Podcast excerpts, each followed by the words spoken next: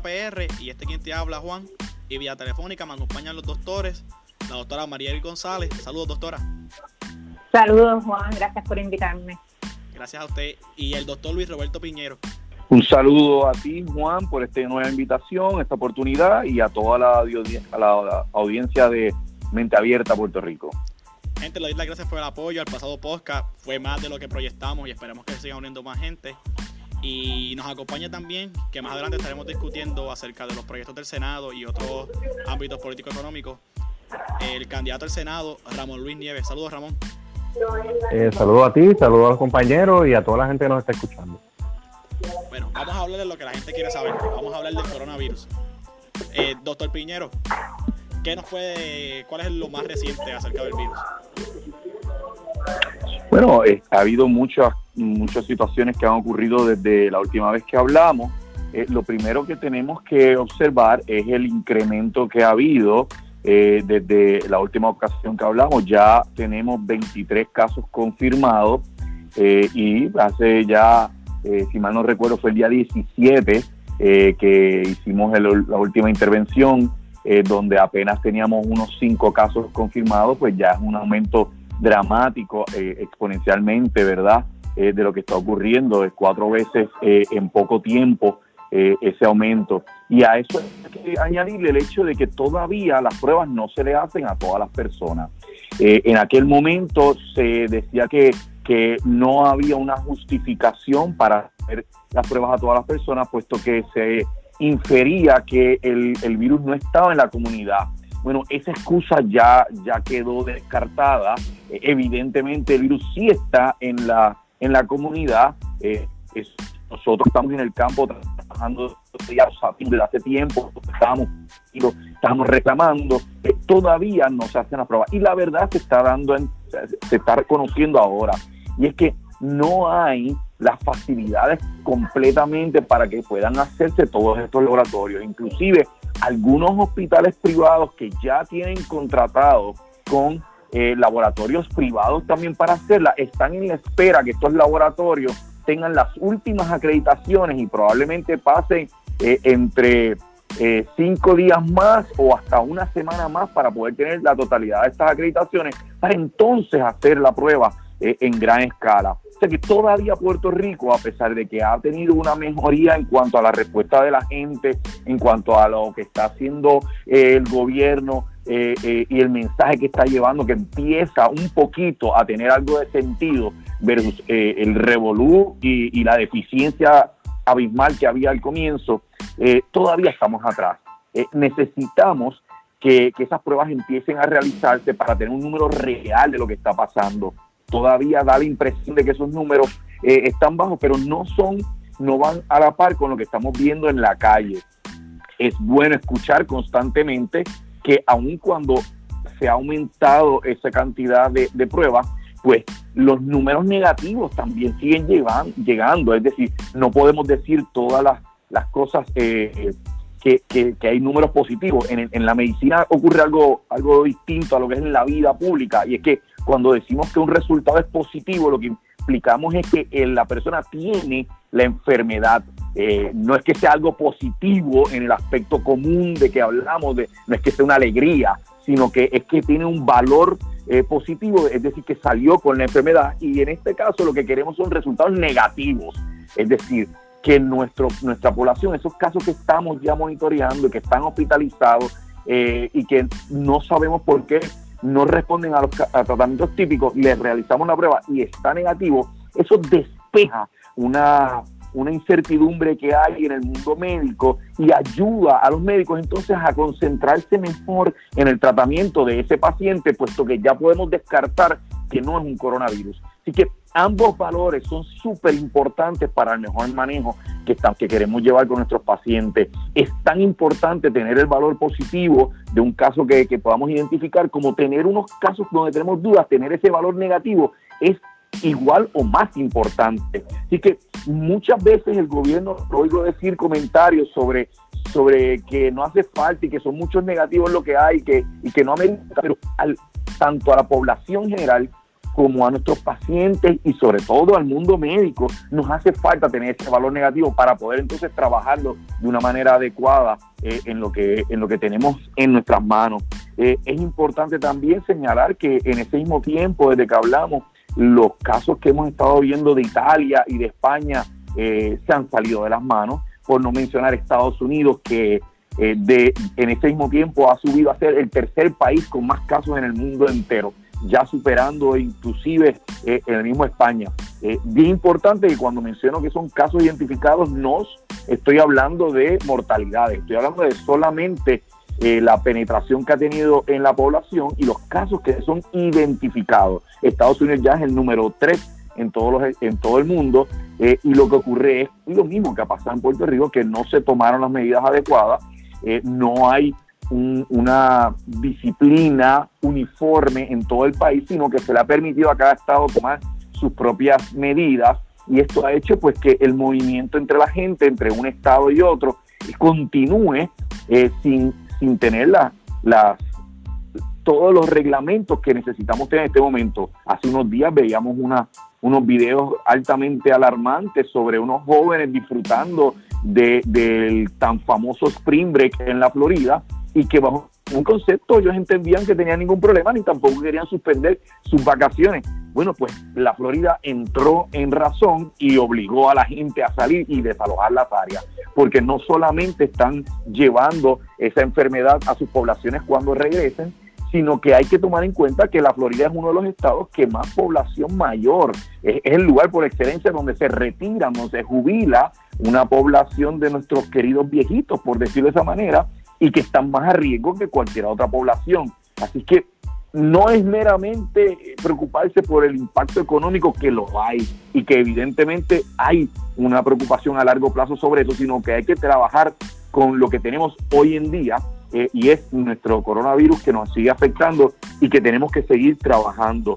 Eh, hay unas notas muy dolorosas, por ejemplo, poca gente sabe que, que Puerto Rico ya ha sido tocado tanto con casos en Estados Unidos como eh, el, suegro de una compañera pediatra eh, es la primera fatalidad en Costa Rica. Tenemos colegas puertorriqueños que eh, por razones de la vida han decidido ejercer su, la medicina en España y que tienen coronavirus positivo. Afortunadamente lo que conozco, la persona específicamente que conozco y que he podido tener comunicación, lleva ya 13 días de aislamiento en franca recuperación eh, pero eh, no es menos preocupante. O sea, esto está tocando la fibra de todo lo que es eh, nuestra isla, Puerto Rico, y cada vez más vamos a ver cómo impacta a todas nuestras comunidades y a, nuestros seres queridos y conocidos. Doctora González, le pregunto, la falta de data, ¿qué representa para la comunidad científica? Pues sí, ciertamente lo que estaba diciendo el doctor Piñero, la falta de data, eh, primero que nada, ya se ha, se ha visto que en otros países eh, ha pasado lo mismo. No hay data, no se puede predecir en, qué etapa de la epidemia está eh, ese país. Y como decía el doctor Piñero, empezamos con pocos casos, pero no es no, no representa, no es directamente es, es correlacional a, a lo, a lo que está pasando, porque no hay pruebas. Así que no se puede precisar dónde estamos. Estamos en, la, estamos en el comienzo, estamos en la etapa exponencial de los casos, y ya estamos al tope y vamos a ver este eh, disminución. no se puede precisar dónde estamos. Tampoco se puede precisar cómo se están dando eh, los contagios, si son este, esporádicos, si es, es la gente que ha tenido contacto eh, directo con, con, el extranjero o si ya es por, eh, por conglomerado, o sea que se está viendo eh, un hotspot en una cierta área, un cierto, en un cierto pueblo, en un cierto barrio. Eh, así que no se puede atacar, no se puede precisar cuál es la medida de contagio. Por lo tanto, no estamos tirando a ciegas, como quien dice, la, la gente se puede quedar en la casa y se pueden seguir activando esas medidas, pero si no se determina cómo se está dando el contagio en Puerto Rico, no se pueden tomar medidas que vayan directamente a la raíz. Y entonces pues no vamos a ver este cuándo se va a terminar esto. Estamos diciendo 15 días en Puerto Rico, pero realmente hasta que no se empiecen a hacer las pruebas como debe ser, eh, esos 15 días realmente son un, número eh, abstracto y, literalmente ah, eh, al azar. Doctora, ¿qué representa que finalmente la gobernadora haya, haya a doctores con las acreditaciones adecuadas para ejercer el tax force en la comunidad científica? Pues ciertamente representa un logro bastante eh, bastante significativo para Puerto Rico y para el gobierno, porque como mencionaba el doctor Piñero, la, el déficit de hacer las pruebas eh, se cayó en el gobierno, eh, ¿verdad? En un, en un mundo ideal o como se debe ser, eh, la empresa privada es la que es la que tiene que apoyar al gobierno, al, al, Estado. En este caso no se dio así. En Puerto Rico la empresa privada fue la que este tuvo que, que este pin, que tuvo que este tomar la batuta porque el gobierno no ni siquiera empezó el, el esfuerzo de hacer las pruebas. Así que tener un Aaron Task Force que, que, son médicos que están viendo la situación que, y científicos que saben cómo se, cómo se comporta una pandemia, entonces podemos, ¿verdad? Eh, idealmente vamos a poder remover un poco la política de eh, este tema que es, es salud y es ciencia, no, no, no influye nada, nada más. Hablando de remover política, doctor Piñero, finalmente eh, se reportó que el Departamento de Salud accedió a que los médicos realicen pruebas a, pacientes ya hospitalizados. ¿Qué representa eso? Bueno, eh, eh, el, haber liberado eso, por lo menos verbalmente, es un gran alivio. Pero como te mencionaba al principio, al no tener la prueba, puedes mencionarlo verbalmente, puedes decir, hacer la conferencia de prensa, tirarlo en Twitter, o hacer, llevarte la primera página de los periódicos que hay, pero, pero en la práctica no se está logrando todavía. Es decir, todavía estamos con las manos atadas porque no tenemos las herramientas para hacerlo. Nosotros conocemos el formato, sabemos cómo hacerlo, pero si todavía es un problema conseguir las famosas pruebas, pues, pues muy poco se está logrando. Eh, por eso yo te mencionaba que hay laboratorios que están, pero la eh, eh, han estado arrastrando los pies para la otorgación de los permisos para que los laboratorios nativos puedan hacer estas pruebas. Eso es lo que necesito que se, necesitamos que se empiecen a procesar para que podamos realizarla. Mire, inclusive eh, el otro día se mencionaba que tenía el Estado tenía hasta 50 pruebas para hacer diarias, pero no las estaban haciendo. Así que eh, esta es una cosa tan tan sencilla. Si tenemos una problemática, mire, compadre, haga las 50 pruebas de hoy, mañana haga otras 50 pasado otras 50 y ya tenemos 150 corriendo. O sea, es así, pero ni siquiera tienen una mente, una, una persona que pueda organizar las pocas herramientas que tienen. Porque podemos entender que no estuvieran listos. Esto no se lo esperaba hace unos meses atrás nadie.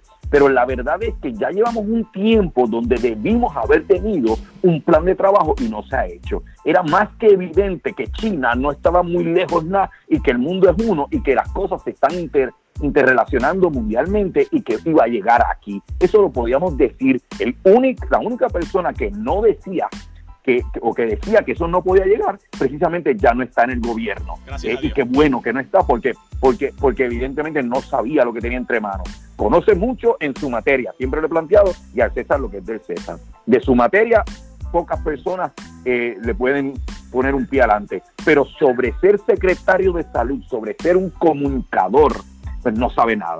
Tampoco tenemos epidemióloga, para ser honesto. Así que eso es otro problema. El Task Force, que son personas muy capaces. Eh, tengo que, doctor Piñero, déjeme corregirlo, porque basado en las palabras de, de la gobernadora, ella está certificada por la CDC.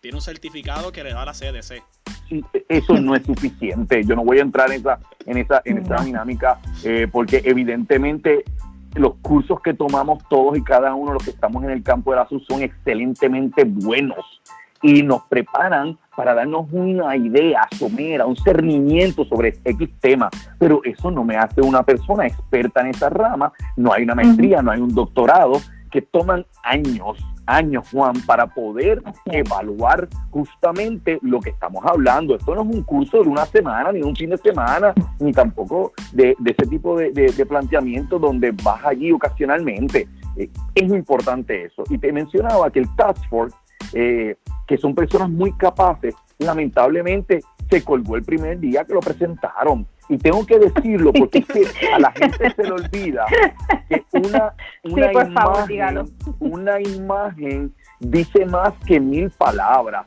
Y ver a unos profesionales de la salud eh, cogiendo, pasándose el micrófono entre ellos mismos, como una papa Lo que están pregonando, lo que se está presentando al país, se les cayó en dos segundos. ¿Con qué moral van entonces a hablarle al pueblo sobre las medidas que tienen que tener?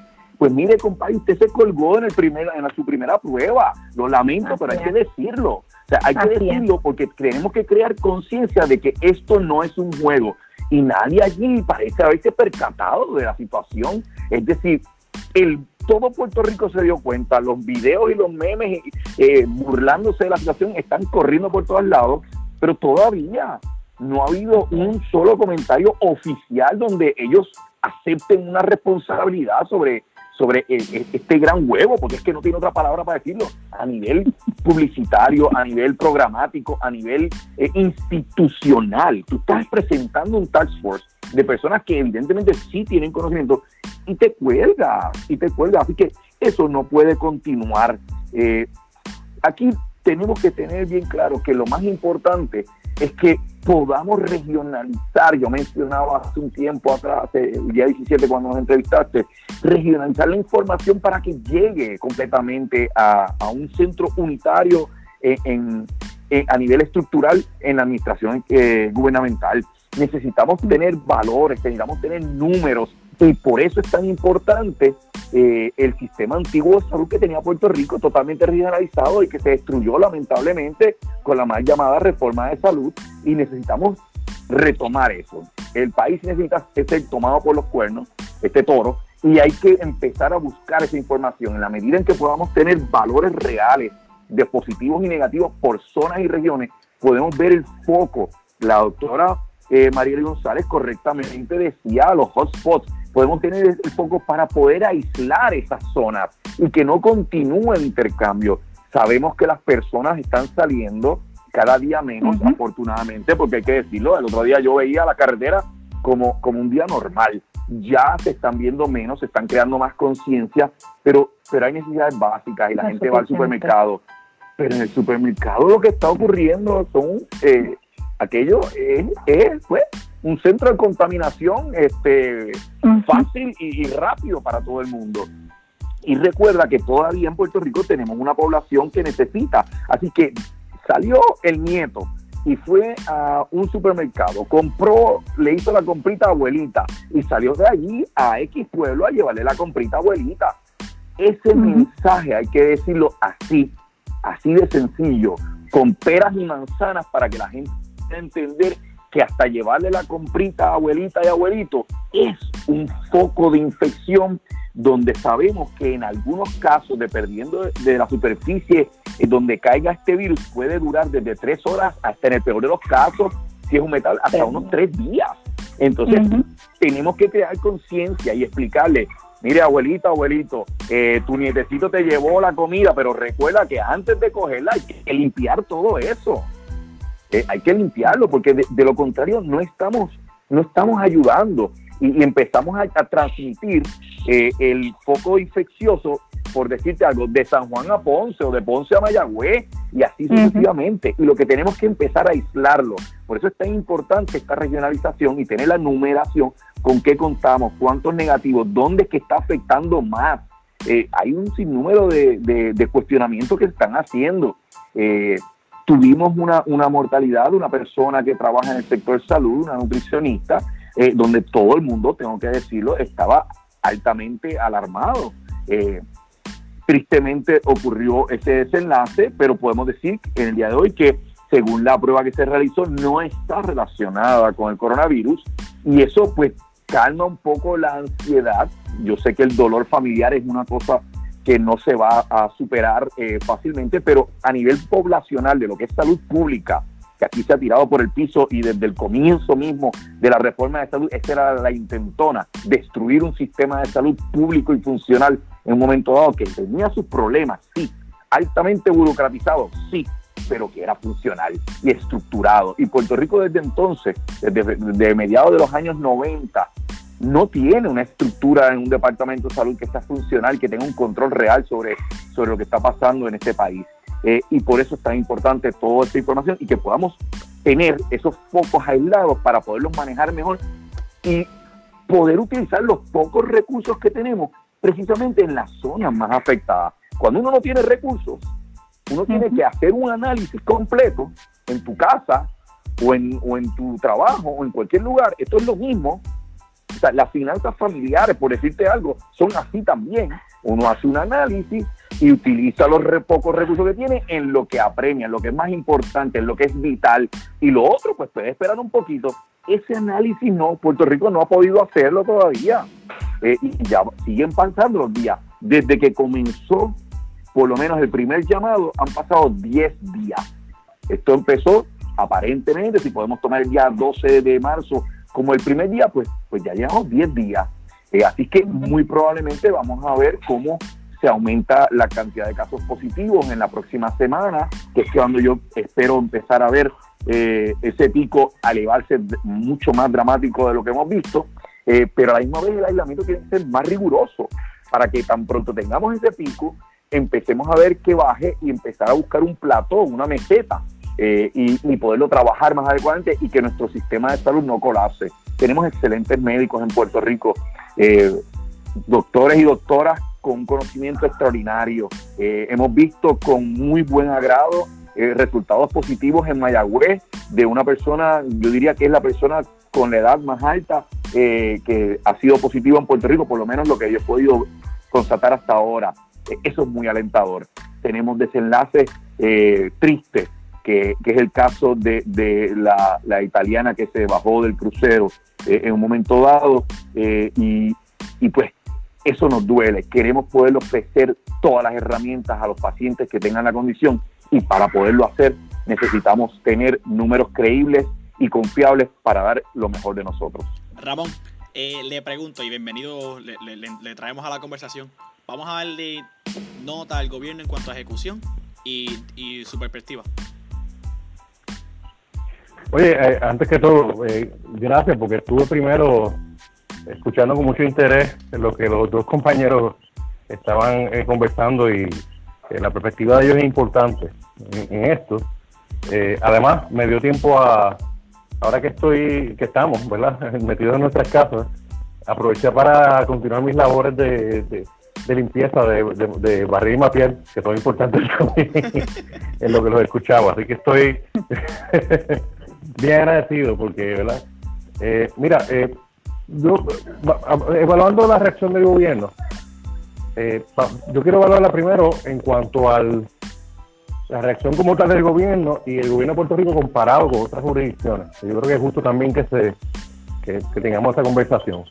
Me parece que el gobierno aquí internamente, eh, esta semana en particular, esta semana que pasó, hoy estamos a, a 22 de marzo, pues esta semana que pasó, eh, la gobernadora que también es aspirante en una primaria a la candidatura de su partido no progresista a la gobernación, eso no se puede perder de perspectiva, hizo unos ejercicios mediáticos que, aunque aportaban una información importante, por ejemplo, la creación del Task Force eh, de los medios, eh, todos los nombres que se mencionaron y forman parte del Task Force son, eh, personas de alto peritaje y experiencia. Eso no, no podemos descartarlo. Eso es lo primero parte del problema del gobierno, y, es una realidad, es que estamos, estamos usando, y voy a usar la palabra que usa todo el mundo, que estamos tratando de ser capote y pintura.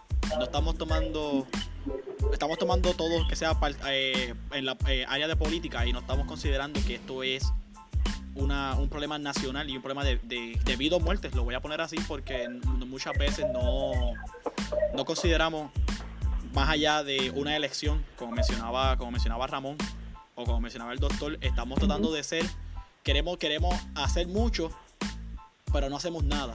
Queremos abarcarlo todo y no abarcamos nada. Queremos, queremos remar para que la gente vea que estamos haciendo algo. Queremos decirle todo está bien, no pasa nada. Lo, dije anteriormente, lo conversaba, lo conversaba con Benjamín Torres Gotay en, en, otra, en otra entrevista. Tenemos el problema de que queremos ser, lo, queremos, queremos decirle a la gente, confía en nosotros, pero no, no pudimos actuar para los terremotos fracasamos en las ayudas para María. Le, pide, le piden a la gente que se mantengan en cuarentena, pero hacemos, hacemos conferencias de prensa presenciales. No utilizamos los recursos en las áreas incorrectas. ¿O me equivoco? ¿Doctor o doctora? Sí, bueno, este lo que yo me ahora mismo los que casos, los ejemplos que has dado, por decirlo así, es decir, eh, huracanes Irma y María, eh, los terremotos, el caos de los almacenes de suministro, eh, la confianza en el gobierno en este momento es, es cero, es cero. y el gobierno tiene que saberlo, no puede, no puede presumir de que porque ellos tienen una posición en el gobierno, la gente va a acatar. El gobierno tiene que asumir, tiene que inferir que nadie confía en ellos, por lo tanto tiene que dar la milla extra. No es meramente decir estoy haciendo esto, eso es una palmadita en la espalda. El gobierno tiene que demostrar, más allá de toda duda razonable, que en efecto va a ser algo distinto y que en esta ocasión se puede confiar. Lamentablemente tengo que decirte, Juan, que no lo ha hecho y que todavía están tapando rojo. Es decir, todavía están reaccionando a distintas situaciones.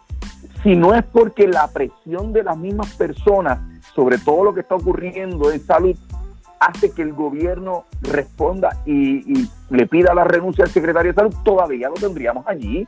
Es más, yo no sé por qué es que la epidemióloga todavía está en su posición y, la gobernadora alegando que, goza de su confianza. Bueno, gozará e, de esta confianza de ella, pero no hay nadie en el mundo académico que, confíe en, en, en en este momento. Nadie, cero. cualquier persona que te diga que confíe en, en en este momento probablemente es que está eh, trabajando con al lado de ella y que depende de ella para, para, su, la continuación de su trabajo. Nadie más. yo no he podido hablar con varias personas en distintos lugares y esa es la, la, sensación que hay en, toda la isla. Sí, y, de, ciertamente también la verdad la comunidad científica opina igual y yo quería eh, mencionar que eh, uno de los grandes de, la, de, gran, de los grandes errores que pasó en Puerto Rico fue que, eh, pues, como somos territorio de Estados Unidos, pues estábamos, el gobierno estaba, como quien dice, esperando en Estados Unidos y, siempre hay este, ¿verdad? Sin entrar en política, porque eso no es lo mío, pero siempre hay como que esta, esta, este deseo de como emular Estados Unidos y, y Estados Unidos fue una respuesta tardía, todo el mundo lo sabe. Estados Unidos eh, hace nada más semanas fue que aprobó eh, eh, el, primer, el primer kit comercial para las pruebas. Ayer fue que se aprobó el kit, eh, un kit para pruebas rápidas, que son este, ya en 45 minutos tú tienes la respuesta. Así que dicho esto, el, el, gran fallo del gobierno en Puerto Rico fue que no estaban preparados para centralizar los esfuerzos. Imagínate esta situación. Si el Departamento de Salud tenía que pedir la, las, mismas, eh, las mismas certificaciones que ahora están pidiendo estos laboratorios pequeños. Si, si el Departamento de Salud hubiera hecho las cosas a, a, tiempo y no a destiempo, es, es una, una certificación para el Departamento de Salud, que ya, ¿verdad? Con anterioridad, como mencionaba el doctor Piñero, eh, debió estar preparado con los recursos para manejar una pandemia de esta, de esta proporción. Pero ahora, ¿qué pasa?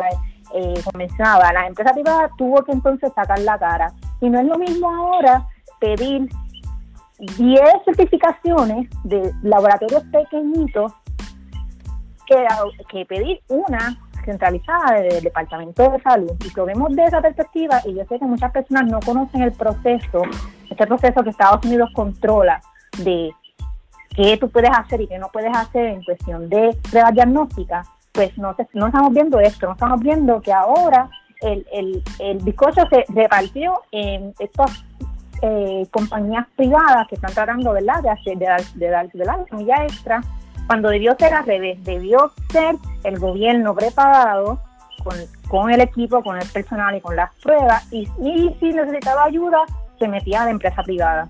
Así que es un, es un problema de streamline, es un problema como de de, organización que lo vemos desde la, en la conferencia de prensa, que es una desorganización horrible, hasta la, ¿verdad? lo que está pasando ahora, que estamos haciendo un toque de queda en general, sin, sin tener en consideración qué pueblos son los más afectados. Hay, hay, un, hay un barrio específico que de ahí están saliendo las personas. No hay un tracking, no se puede, no hay prueba, no se puede traquear, no se puede ir de, para atrás para ver entonces cuál es la fuente. Yo creo que eso es algo que la gente está olvidando, de que sí nos estamos tardando, pero nos estamos tardando porque no hubo esa, esa primera respuesta que le correspondía al Departamento de Salud. Doctora, ¿qué nota le da a la ejecución del gobierno? Mm, yo no, me voy, no voy a entrar en, política, yo sí eh, voy a decir este comentario. Este, la, ¿verdad? Eh, debido al estatus o debido a, lo que sea, o a lo que usted comentaba de, de que lo que queremos, lo que quiere el gobierno de Puerto Rico es como que decir que estoy haciendo sin, pero sin hacer, porque no tenían las personas adecuadas, se siguen no teniendo las personas adecuadas, así que como que hablo y digo y digo y no pasa nada no, o sea, ni siquiera podemos dar una nota porque no tenemos números, no hay números. Así que no podemos decir, como decía la epidemióloga, el virus no está circulando. No podemos decir este hasta que no encontremos casos autóctonos, una, un, el disparate más grande que he escuchado en, en, en, mi vida. Y yo no soy epidemióloga, pero es como que, pero en serio, ¿cómo tú pretendes encontrar algo si no lo estás buscando? Así que no se puede ni siquiera, no tenemos ni siquiera la data, la información eh, ¿verdad? Eh, posible para dar una nota y eso es triste. Doctor, ¿qué nota usted le da a la ejecución del gobierno? Mira, eh, es un fracaso completo en, en, este, bueno, es un fracaso en general, pero en este tema es una F doble, completamente inepto, sin saber lo que están haciendo, improvisando con, con, cuando se trata de temas de la vida, eh, y lo triste del caso, y coincido con, la doctora Marieli González, es que, es que no hay números. Mira, para que podamos, eh, los que nos escuchan, tener una, idea de, lo que la doctora menciona, si vamos a utilizar eh, la fatalidad y la comparamos en cuanto a la cantidad de pruebas que se han hecho en Puerto Rico y la extrapolamos a la población nuestra, tendríamos que pensar que Puerto Rico va a tener sobre 10.000 muertes en cuanto a esto. Eso es un número sumamente alto, pero no necesariamente descabellado. ¿Qué quiero decir con esto? Quiero decir que, que con lo que tenemos, con la cifra de una fatalidad en base a la cantidad de pruebas que se han hecho, no es un rango que uno pueda realmente analizar correctamente para tirar ese estimado. Si lo fuéramos a utilizar, tendríamos eso. Oye, Juan, a lo mejor cuando tengamos números reales, tengamos que empezar a hablar muy tristemente de cifras de ese, somewhere in that ballpark, como dice el gringo, ¿verdad? Pero, pero en este momento, tirar un número así eh, sería, sería totalmente descabellado. ¿Por qué? Pues porque no tenemos una, un número adecuado de pruebas que se hayan hecho en Puerto Rico y que todavía está muy por debajo de, de, poder analizarlas correctamente. A eso es lo, que yo me refería también desde el principio, donde hace falta tener más pruebas porque tanto los positivos como los negativos nos van a dar herramientas para poder trabajar con lo que estamos teniendo frente a nosotros. Eh, si empezamos a tirar números y a extrapolar esa cantidad, pues puede que estemos cerca y puede que nos fallemos por muchísimo y de eso no se trata en la salud ni en la estadística ni, de eso no se trata. cuando vamos a hablar de epidemiología tenemos que tener números certeros para poder llevar un mensaje adecuado. Rapidito quería mencionarte una pregunta que hiciste al principio eh, y que no te la he contestado y es que sí, yo creo que esos 15 días que dio el gobierno se tienen, no es que se pueden o se, se tienen que eh, prolongar y no nos podemos quedar solamente en 15 días, esto va a tener que ser más tiempo todavía. Les comentaba que, que realmente es bien preocupante la data, la data eh, no nos deja no deja saber a ciencia cierta qué tan grave o qué tan simple es el problema. Y la preocupación es que lo tuvimos como... Sí, Juan, pero... Juan, mira, pero te iba a mencionar algo rapidito con relación a eso, este, ¿verdad? Y, bien cuidadosamente, pero, pero tengo que decirlo. Que la, ¿verdad? la, no tenemos la data, pero eso no es excusa, eso no debe ser excusa, ni significa que la epidemiología del Estado deje al Estado sin ninguna proyección, aunque sea muy temprano, como mencionaba el doctor, yo estoy de acuerdo con él, decir este, eh, eh, o sea, eh, cualquier pregunta que ella se le hace con relación a, proyecciones, con relación a, ¿verdad?, qué podemos esperar, porque la gente necesita saber, la gente necesita saber, número uno, porque ellos están haciendo algo, ¿verdad?, un sacrificio sin dirección, sin saber si esto va a funcionar o no, si realmente vale la pena que yo me quede aquí en mi casa. Y número dos, porque ese es el trabajo de la epidemióloga. Ella tiene que, y, ¿verdad? el gobierno tiene que pronunciarse, mira, este, esta es la proyección, o decir ya, sin, sin, sin tapar a nadie y sin, ¿verdad? sin favores políticos, no puedo dar estos números porque no hay suficientes pruebas. Pero eso no se ha escuchado de la no se ha escuchado no nadie quiere eh, verdad nadie quiere eh, culparse ninguno al otro pero no se ha escuchado eso no se ha escuchado un, una aceptación genuina de que mire no podemos dar números o estos números son tentativos porque fallamos le fallamos a ustedes eso no se ha dado Ramón ¿qué nos deja saber de la ejecución del gobierno y la nota que le, que le damos?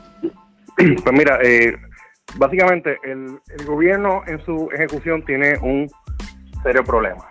Y un problema de que actualmente las, las personas que deben estar ejerciendo el liderato bajo el gobierno en el tema de salud son en primer lugar, eh, no tenemos secretario de salud en propiedad, ese es el primer problema. O sea que no tenemos un líder o una líder en el tema de salud eh, que cuando, o sea, porque todo el mundo sabe, nadie le puede pedir a la gobernadora que, que, no es no es, la, no es doctora, no, es perito en el tema, que de ese liderato, pero obviamente bajo su gobierno tiene que tener un líder en, en ese tema. Y, no tenemos secretario de salud, que a quien despidieron en medio de la pandemia. Eso me recuerda un poco cuando, poco después de María, eh, mandaron de vacaciones al de, a la persona que dirigía manejo de emergencia, imagínate. o sea que, entonces, claro, la epidemióloga, del, Estado, la doctora Carmen de Seda, eh, y respectivo el debate si es o no epidemióloga, si cogió unos cursos, lo que fuera, eh, lo cierto es que eh, no, no está ejerciendo un liderato tampoco y no, no, está no ha establecido una credibilidad en su comunicación pública que, ¿verdad? que le dé serenidad a la gente de que se le está dando la información correcta. Así que tenemos desde el punto de vista del gobierno tenemos dos grandes problemas de liderato institucional. Además, no podemos perder de perspectiva que la mente de todos nosotros eh, todavía es fresco recuerdo del post María, cuando eh, el gobierno, que es este mismo gobierno, estuvo escondiendo los números de muertos, donde no daba eh, información correcta. Y ese problema de credibilidad que ha afectado a las, todas las instituciones del gobierno, la, la, seguimos teniendo ahora en medio de la, de la pandemia. La gobernadora eh, mencionaba de que eh, dice que es en sus casas, pero ha, realizado varias conferencias de prensa eh, con más de 10 personas presentes, la gente pasándose micrófonos uno a otro, increíblemente los doctores, que, todos son unos expertos profesionales y no, no le no le quito ese mérito porque lo tienen. Estaban en la conferencia pasándose micrófonos ahí sin problema dando unos mensajes bastante erráticos en esa parte, pero el hecho de que el gobierno esté intentando eh, gobernar mediante comité en los temas importantes como son salud y la economía, que también es un task force de eso, eh, siempre ha sido problemático para mí. Yo critico del PNP y las administraciones de mi Partido Popular también. O sea, cuando de momento nombran un comité para algo, eso eh, me crea problemas porque eh, como, como todos sabemos, un, eh, ¿cómo es? Este, un camello es un, es un caballo que llevaron al comité.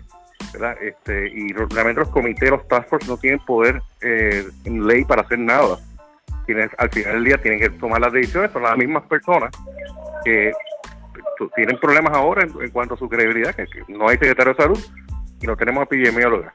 Dicho eso, yo creo que la, si comparamos el desempeño del gobierno de Puerto Rico con, por ejemplo, estados de Estados Unidos o, u otros países del mundo, vemos que yo creo que eh, ha sido como un consenso, me parece, en el pueblo, de que el, ¿verdad? que nos quedemos en nuestras casas, el lockdown, etcétera, fue una medida correcta en tiempo. De hecho, yo veía ante el viernes, ayer, hace unos cuantos días, a Fito Páez, eh, ahora, sabemos que ahora todo el mundo está haciendo conciertos en su casa, ¿verdad? Y los vemos en, Facebook y en, las redes sociales. Y Fito Paz el viernes estaba diciendo que Argentina, el viernes pasado, viernes 19 creo que era, estaba diciendo de que eh, Argentina en ese día había empezado el, ¿verdad? la orden de quedarnos en las casas, ya Puerto Rico llevaba varios días de adelanto en eso. Yo creo que ya el tiempo dirá si el, el momento en que se, ¿verdad? se estableció esta orden, eh, terminó salvando muchas vidas. Yo quisiera apostar de que sí, de que fue una, decisión, decisión correcta. Eh, algo que queda ahí, eh, o sea que digo eso en comparación también, por ejemplo, no, puedo dejar de mencionar la Florida, Miami, que yo creo que el doctor Piñero lo estaba mencionando ahorita. De Miami la gente estaba pariciando full en, la, en las discotecas, en las playas, hasta el otro día. O sea, este, y he hablado con, amigos y amigas que están en Estados Unidos y en diversos estados eh, han sido bastante lentos en cuanto a tomar conciencia de la importancia de quedarnos en las casas para evitar el contagio. O sea que esa parte yo creo que Puerto Rico eh, se adelantó, ya veremos cómo dice el tiempo eh, en cuanto a esto. Me parece que los próximos días y semanas va a ser importante para ver cómo la famosa curva de cómo empiezan los contagios eh, y pues Dios no lo quiera pues que vayan falleciendo personas aquí en Puerto Rico además de las que ya han fallecido eh, espero que eso no sea unos números muy altos si, si somos exitosos en, estas medidas. Pero yo creo que eh, además de atender el tema principal que es el tema de salud es el tema principal de, vida de vida muerte también tenemos que comenzar a hablar de cuál va a ser el impacto eh, en nuestras vidas, en la parte de nuestra economía personal, la economía del país también. Son temas que no podemos dejar eh, de discutir y poner sobre la mesa. Y me alegra que traiga eso, eh, Ramón, porque y le voy a pedir al doctor Piñero que se quite el sombrero de médico y se ponga el de el de político en estos momentos. Porque quiero que evaluemos los proyectos de la Cámara 2446 y 2450 que le hicieron caso omiso y colgamos el proyecto 1538 del, del doctor Valgapido que buscaba ayudar a los empleados de empresa privada, ya que la reforma laboral, o déjame corregirlo, la reforma patronal no le da derechos ni garantías a empleados eh, de la empresa privada. Le pregunto, Ramón, ¿qué representó que colgáramos el proyecto 1538, además de beneficiar, obviamente, a los a, la grande, a, la, a los grandes empresarios? Bueno, mira, yo, te diría que eh, yo leí el, proyecto del Senado 1538 que inició el, compañero eh, eh Pidot. Eh, es un proyecto bien completo. Eh, yo creo la parte que realmente causó controversia era la, sección 6 de ese proyecto de ley, que tiene que ver con las disposiciones sobre los empleados, particularmente los empleados del sector privado. Yo entiendo la eh, el punto de vista eh, de, de en cuanto a eso y del Senado que lo aprobó. De hecho, el Senado lo aprobó ahí con una mayoría. Eh, eh, ciertamente el tema de, de, si una empresa que tiene está obligada a cerrar o que se está viendo en unas dificultades económicas, y no estoy hablando de, lo, de las grandes empresas en Puerto Rico, estoy hablando de la pequeña y mediana empresa que puede entender problemáticos el continuar pagando a los empleados y tiene que realmente ir, trancando sus operaciones. Yo, entiendo ese punto, pero no era para colgar el proyecto. Yo creo que se podía haber enmendado en el proceso legislativo, porque para eso es el proceso legislativo y para eso tenemos dos cámaras, eh, pero decidieron colgarlo. Eh, claro, eso coincide y eso no, se puede perder de perspectiva. Coincide también de que todavía ha habido una incertidumbre sobre qué es lo que va a aprobar el Congreso Federal en cuanto a eh, asistencia a los trabajadores y a las empresas eh, que se está considerando, ahora que estamos hablando, ese proyecto de ley, pues, eh, esos proyectos de ley se han estado considerando, que obviamente como va el lenguaje, que ahora que estamos hablando, implicaba una asistencia a las personas de por lo menos mil o, mil doscientos dólares como tal.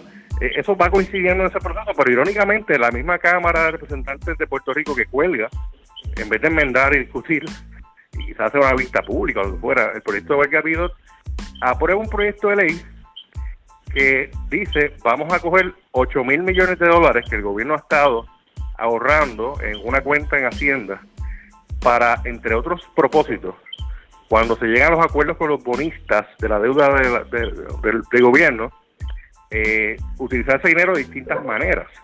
Y le, quieren sacar ese fondo, ese fondo tiene como casi 10 mil millones de dólares le querían sacar en ese proyecto y lo aprobaron en la Cámara. Eh, sacarle 8 mil millones de dólares para ahí hacer un montón de cosas, incluyendo asistencia eh, a la gente. Ese proyecto no creo que llegue a primera base, no, no, no pasa el, test de la risa.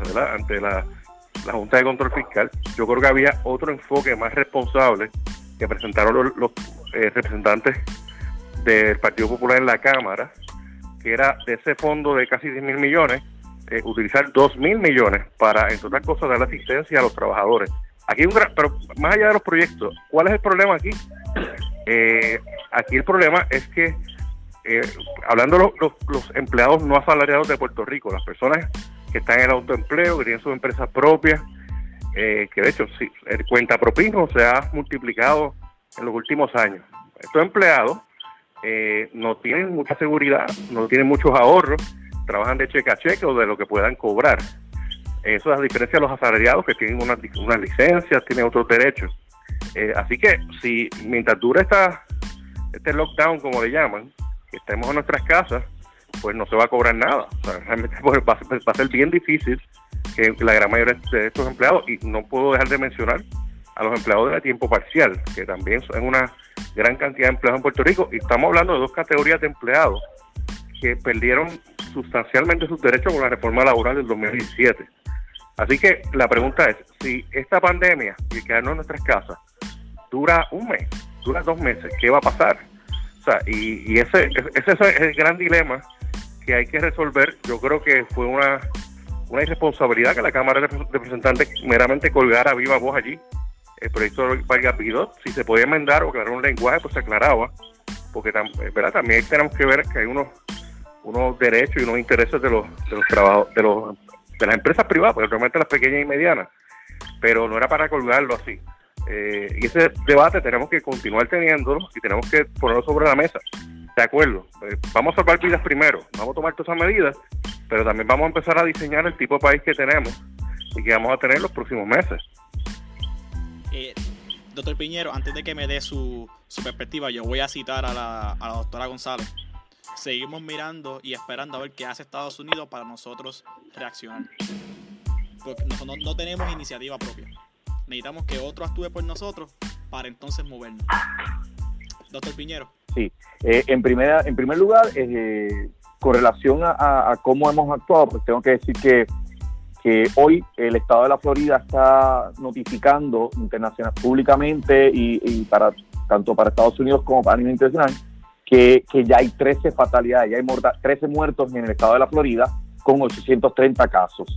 Eh, y eso, eso dice mucho eh, de, cómo no se debe actuar y donde, donde se pone el interés económico primero, pues, pues ocurren este tipo de cosas. Eh, al no actuar rápidamente con todos estos turistas que estaban allá, pues estamos empezando a ver cómo dramáticamente ha subido el número en la Florida y, eso eh, por eso es que no podemos seguir todas las cosas que hacen en Estados Unidos y que tenemos que actuar de parte de nosotros mismos.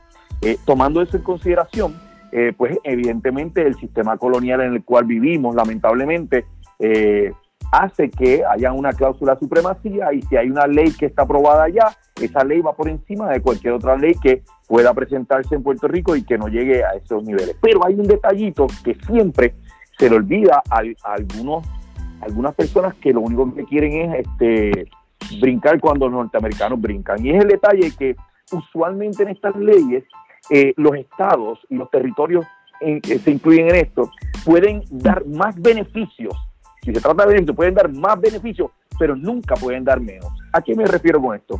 Que nada impide que la legislatura pueda radicar un proyecto de ley donde le otorguemos más beneficios a todos nuestros empleados, ya sea públicos o privados, siempre y cuando se garantice como base un mínimo que cumpla con el objetivo federal. Nosotros podemos otorgarle más, eh, más cosas a nuestra gente. Y yo creo que esa es la meta que se debe buscar, otorgarle más beneficios. Lo que pasa es que aquí también, eh, como las campañas están amañadas por quienes compran esa campaña y quienes auspician a ciertos candidatos, pues sabemos también que esos legisladores responden a ciertas compañías que se verían afectados por este tipo de legislatura y responden más fácilmente que, que meramente decir que viene de Estados Unidos. Cuando desde allá, pues, eh, alguna gente no, no, les queda otro remedio. Pero aquí, pues, todavía eh, conocemos muy bien cómo, cómo se mueve el cobre y sabemos que ciertos sectores económicos estaban opuestos.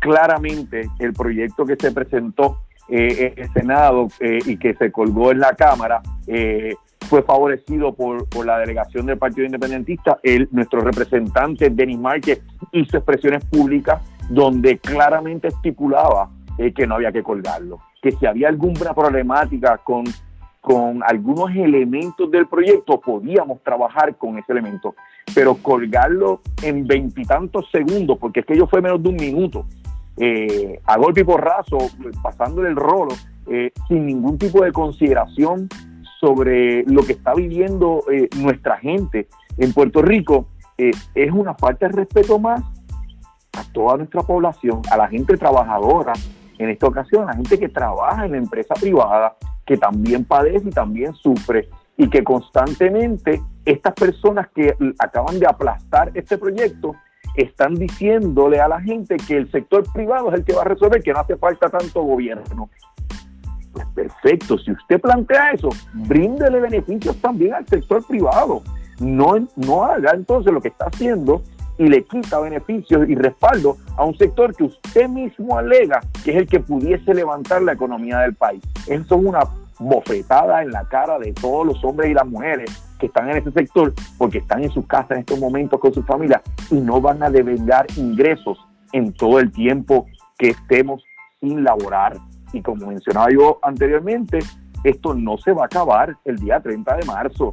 Sería un grave error si el gobierno permite que volvamos a nuestra actividad regular eh, el 31 de marzo. cuando empezamos a tener una coherencia en el lenguaje y en el mensaje, es que tenemos que continuar y apretar un poco más, precisamente para que esa curva de estar elevada pueda aplanarse un poco y que el sistema no colapse y que podamos brindar los servicios, porque de lo contrario, no estamos adelantando absolutamente nada. Si nosotros regresamos eh, como si aquí no hubiese pasado nada, el 31, a las labores docentes, a las labores eh, académicas y, y, y laborales, vale la redundancia, a todos nuestros trabajos, como si, como si aquí no hubiese ocurrido nada y hemos tenido dos semanas solamente de, entre comillas, un descanso, eh, pues nos va a reventar en la cara.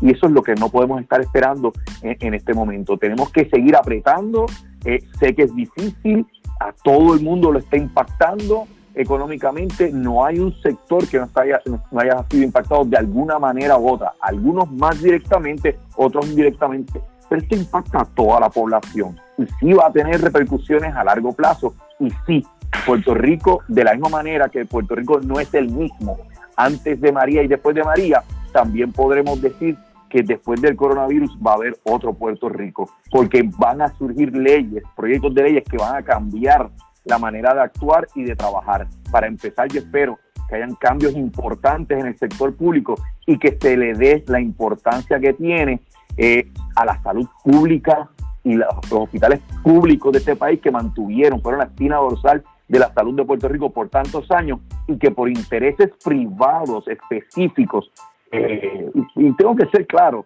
eh, aquí lo que está detrás eh, son unos pulpos económicos, es una mafia que es más poderosa que el narcotráfico, que son los planes médicos de salud que controlan todo lo que está ocurriendo y eso hay que empezarle a quitarle. ese dulce a esa, a esa mafia de los planes médicos y empezar a tener un control. No se trata ni de que todo el sistema sea público, sea público, pero tampoco se trata de que todo el sistema sea privado necesitamos tener un sistema corriendo, funcional para nuestra población médico indigente, para nuestra población, nuestro, nuestro personal en entrenamiento médico, en todo el sentido del campo salud, para eso era que funcionaba, y necesitamos tenerlo eh, con una dirección adecuada y correcta. No podemos estar dependiendo del sector privado para una responsabilidad que solamente le corresponde al Estado y al sector público. Lo demás puede aportar y ayudar y encarrilarse en lo que ya está montado en el sector público cuando surge emergencia. Pero no podemos empezar a encadenar cosas y a improvisar cuando surgen estas, estas situaciones como la que estamos viviendo eh, en el día de hoy. Eh, bueno, yo quiero cerrar con una nota y ya está bueno, mano. Tenemos que dejar de ser cheerleader. Tenemos que empezar a ser líderes. Tenemos que, como ente gubernamental, tenemos que dejar de estar eh, honrando favores y el único favor que tú tienes que honrar fue el voto que te dio el pueblo que te eligió, no el que el financió tu campaña. Es momento de que nos pongamos las, nos ajustemos las correas y los zapatos y los tacos y, y ejerzamos el derecho del pueblo. Vamos a darle al pueblo los beneficios que necesitan, vamos a darle al pueblo el impulso que necesita, pero sobre todo vamos a demostrarle al pueblo que el ente gubernamental es un ente en el que se puede confiar y no depender de, externas personas, de gente de afuera. Y con eso tengo un servicio público del municipio de San Juan que empieza el lunes 23 de, marzo, arranca el servicarro. El procedimiento para, para tener ese servicarro del CDT de Río Piedra se ubica en la calle Piñero del casco de Río Piedra y arranca con una llamada. Vas a llamar al 939-268-4319, donde enfermeros o médicos recibirán consultas entre las 8 de la mañana y 2 de la tarde, con la intención de otorgar citas para el próximo día. Se suelta que llamen personas que presenten una combinación de los síntomas más comunes: fiebre, tos seca, dolor en el cuerpo y sensación, o sensación de resfriado o monga. Otra vez, el número a llamar es el 939-268-4319. Doctora, ¿dónde la consiguen en las redes sociales? Me pueden conseguir, estoy bajo María González en Twitter, en Facebook, eh, y ya, no tengo muchas redes sociales, pero me pueden, me, pueden conseguir por ahí, estoy contestando preguntas, mucha gente se ha comunicado conmigo eh, para preguntarme de todo, porque todavía, aunque aunque estamos tratando, ¿verdad?, en los científicos de, de, de llevar la información correcta, ¿verdad?, todavía no hemos, no hemos, no hemos eh, podido llegar a todo el mundo. Así que hace falta esto, hace falta estos medios como tu podcast, eh, radio, televisión, prensa, para llevar una para llevar un, mensaje sencillo que todo el mundo pueda entender, no solamente políticos y científicos y médicos, pero la gente común que es la que está afectada por, por esta, ¿verdad? por esta pandemia. Doctor Piñero, ¿dónde lo conseguimos?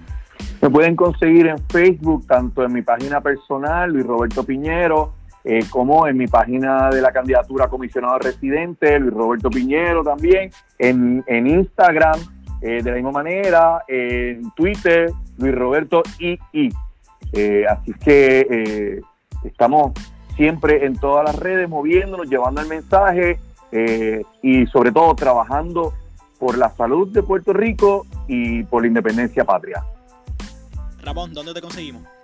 Sí, eh, me pueden conseguir, yo estoy en, Twitter, eh, Instagram y Facebook, eh, a Ramón Luis Nieves, así que estoy disponible, la página, tengo en Facebook el fanpage de la candidatura al Senado por acumulación, que se llama así, a Ramón Luis Nieves como tal, así que vamos a continuar la conversación y a toda la gente que nos está escuchando, mi exhortación obviamente, vamos a quedarnos en nuestras casas, vamos a continuar informándonos, particularmente de fuentes oficiales, no le hagamos tanto caso a los WhatsApp eh, alarmistas eh, como tal, en esta era de fake news particularmente, aunque nos las envíe un pastor, no importa. Este, hay que distinguir el fake news de, de, de, los datos reales eh, y pues yo espero que podamos remar juntos para salvar nuestras vidas, esencialmente.